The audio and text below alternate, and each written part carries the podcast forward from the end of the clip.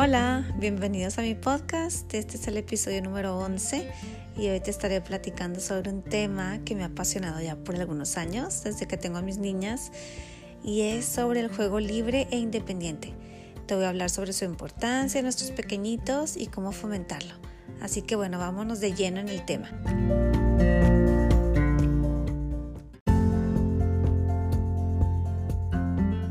¿Cuántos de nosotros papás no nos hemos sentido culpables por no prestarles más atención a nuestros hijos?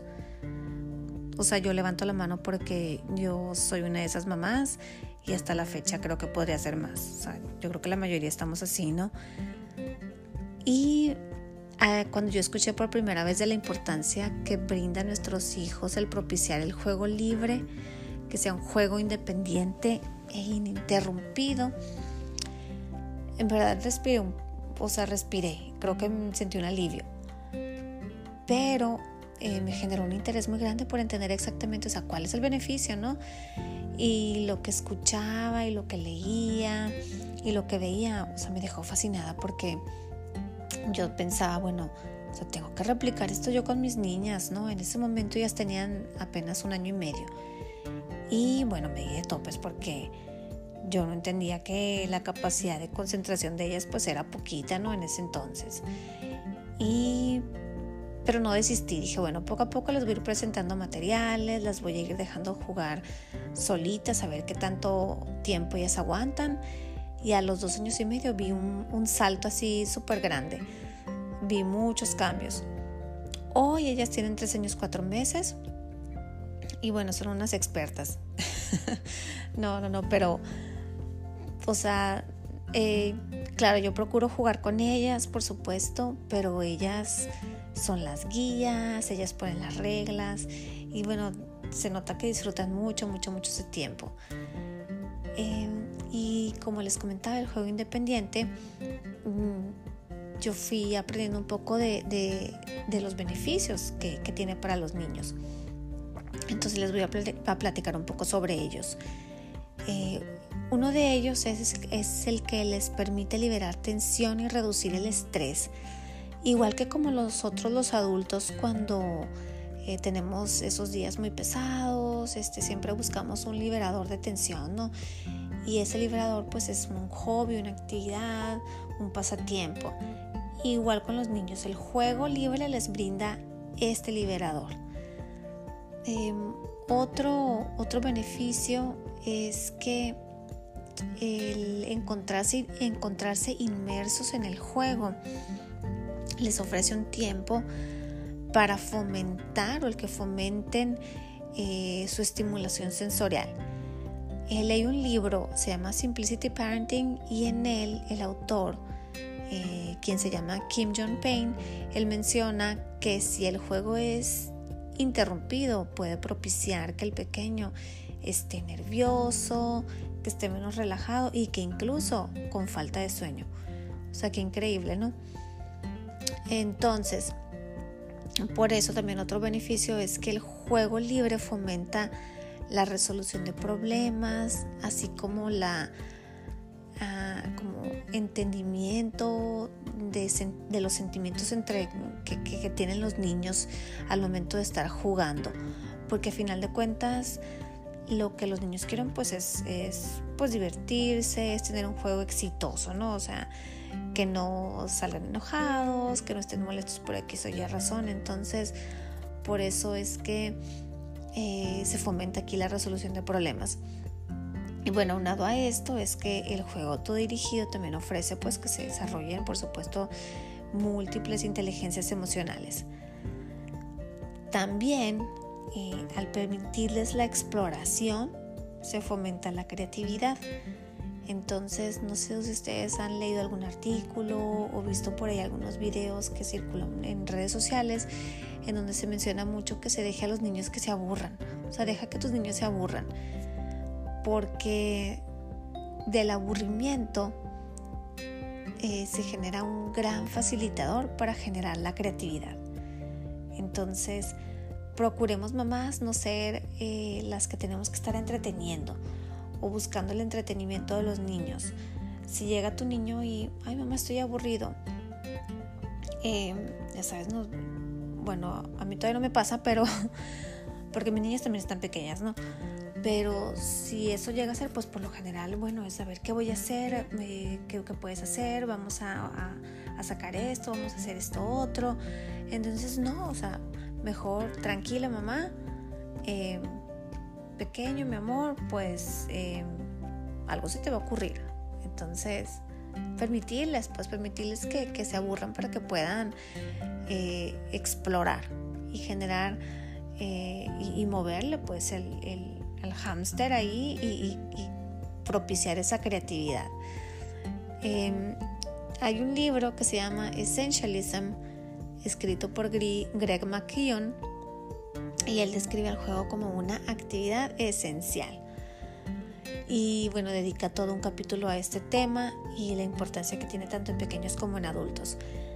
Incluso en este, en este capítulo él habla sobre un estudio que hizo el investigador Bob Fagan, en donde él, bueno, él estudia el comportamiento de osos grizzly por, creo que más de 15 años. Y en el, en el estudio él observó que los osos eh, que más jugaban eran los que tenían probabilidad de sobrevivir por más tiempo y concluye en el estudio que el juego era una preparación para sobrevivir en un mundo cambiante. Entonces, qué interesante está este punto. Ahora, no me gusta tanto ir a lo negativo, pero si tu papá em, haces estas dos cosas, bueno, esto es como una, una sugerencia que, que bueno, hay que analizar un poquito también cómo, cómo te estás acercando, cómo estás jugando con tus niños. Entonces, a ver, ¿qué es lo que deberías dejar de hacer? El primero de ellos, si tú eres un papá, una mamá que describe todos los pasos que da tu hijo cuando está jugando, como por ejemplo, ay, qué linda muñequita, la vas a peinar, ay, qué bien la peinas, o, ay, mi amor, qué padre los carritos, ¡ay, se te cayó! Ya sabes, ¿no? Así que estás este, ahí describiendo todo paso. Em, entiendo la verdad que, el contemplar el desarrollo físico y, también intelectual de tus niños, pues es de admirarse, por supuesto que lo es, y, e incluso de festejarse. Pero ellos no necesitan que los inunden con palabras. Como la tele, ya sabes, cuando la dejas ahí en el fondo pues eso también es una distracción. O por ejemplo, si tú eres de los que guía el juego, ¿no? Eh, bueno, ahora vamos a cambiar a la muñeca, la vamos a sentar aquí, no pongas ese carrito ahí porque de ahí se va a caer. Em, también este, el juego libre e independiente brinda muchas herramientas, papá. Eh, muchas herramientas para la vida y les ayuda a que por sí mismos las descifren y que las pongan en práctica. Entonces, si no dejas que el pequeño sea el guía, que el juego, el juego puede también dejar de ser divertido. E incluso puede llegar a, que el niño requiera de mamá o de papá para que se propicie el juego. Entonces aquí estamos buscando lo, lo contrario, ¿no? Que los niños solitos propicien ese, ese tiempo para ellos. Y ahora, bueno, lo interesante, eh, les voy a comentar sobre algunas cosas que yo he puesto en práctica aquí en mi casa con mis niñas. Son unos de mis tips favoritos que yo he escuchado también allá afuera y que los he aplicado aquí en casa. Y bueno, me han funcionado muy bien. El primero de ellos es eh, procurar que el espacio de juego no esté limitado solamente a un lugar en tu casa si puedes poner, por ejemplo, estaciones de juego en diferentes partes de la casa, em, esto ayuda a que los niños se sientan más cerca de mamá, que se sientan seguros de que mamá está al alcance. Entonces, em, esto, es, esto, es, esto está muy, muy padre, porque por ejemplo, si tú tienes, no sé, un cuarto de juegos, que si tú le llamas así, mi, mi estancia, por ejemplo, em, también en la sala yo tengo ahí, tengo libros, Em, también en la cocina, por ejemplo, yo tengo una estación en donde las niñas ahí este, pueden ellas, tienen un recogedor, un, una escobita y bueno, también ellas pueden jugar conmigo mientras yo estoy limpiando. les, les encanta cuando yo estoy trapeando o, haciendo algo, ellas también agarran el trapeador. O por ejemplo, em, en su recámara también les puedes poner algunos, algunos juguetes, alguna, algún cesto con juguetes. Entonces no los limites solamente a un espacio. Em, en cuanto al tema de los juguetes más en específico, yo creo que mientras menos es mejor. Y sobre todo procurar que los juguetes sean juguetes que propicien la creatividad. Por ejemplo, los bloques, eh, animalitos, las muñecas, los carritos, eh, los rompecabezas, mm, todos aquellos juguetes que tengan también una finalidad educativa, em, instrumentos musicales sobre todo, libros y de preferencia que sean juguetes que no requieran de baterías y que sean de calidad de materiales naturales, si es posible, si los tienes a tu alcance o si están dentro de tu, eh, de tu bolsillo y que ayuden en, lo sensorial a, los pequeños sobre todo. Busca que sean juguetes que tengan varios propósitos y no solamente que cumplan un propósito, eh, como esos juguetes que tienen botoncitos, ¿no? Entonces, eh, esos son algunos de los juguetes que yo recomiendo y que creo que eh, nos han ayudado mucho aquí a mis niñas, sobre todo. A mí me funciona también que a media mañana ellas cuenten con mi atención total, eh, pero es el tiempo en el que yo he visto que ellas lo necesitan. En la mañana juegan mucho solitas, pero ya para entonces ya me empiezan a requerir de más atención eh, y hacemos alguna actividad juntas eh, o si me invitan a jugar pues lo hago. Eh, después de brindarles ese tiempo con mamá, ellas siento que se sienten mucho más seguras para continuar solitas. Entonces, em, incluso hace poco estaba viendo una entrevista con un doctor, él se llama Gregorio Katz, y en la entrevista él, él decía esto que, me pareció muy interesante, que los niños necesitan de nuestra atención, por supuesto, para sentirse seguros, pero que no la necesitan todo el tiempo. Entonces, ¿qué respiro, mamás? ¿Qué respiro de que pues no, no, tenemos que estar ahí siempre, pues porque los niños también necesitan ser independientes y necesitan estar solitos y propiciar este juego para para adquirir esas herramientas que necesitan para la vida. Entonces, qué padrísimo eso. Bueno, al menos a mí me hizo respirar un poquito más.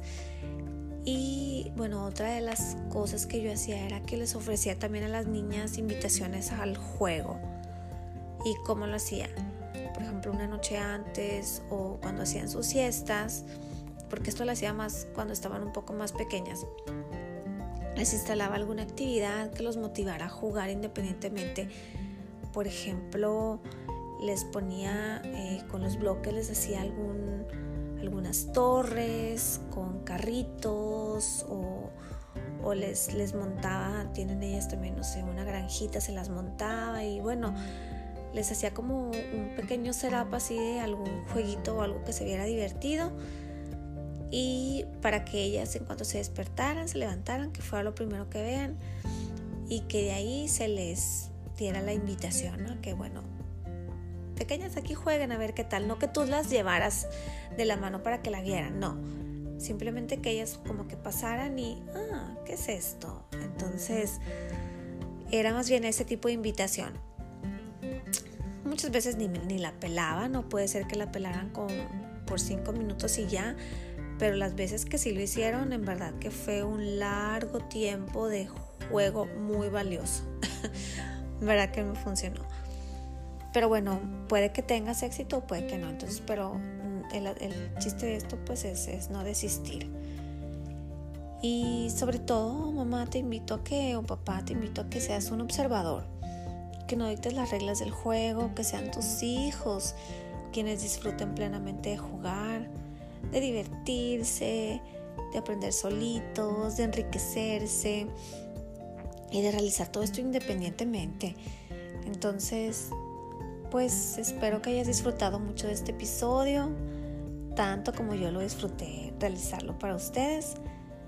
Les mando un gran abrazo y en verdad que espero verlos muy pronto después de este coronavirus pandemia que tenemos aquí encima.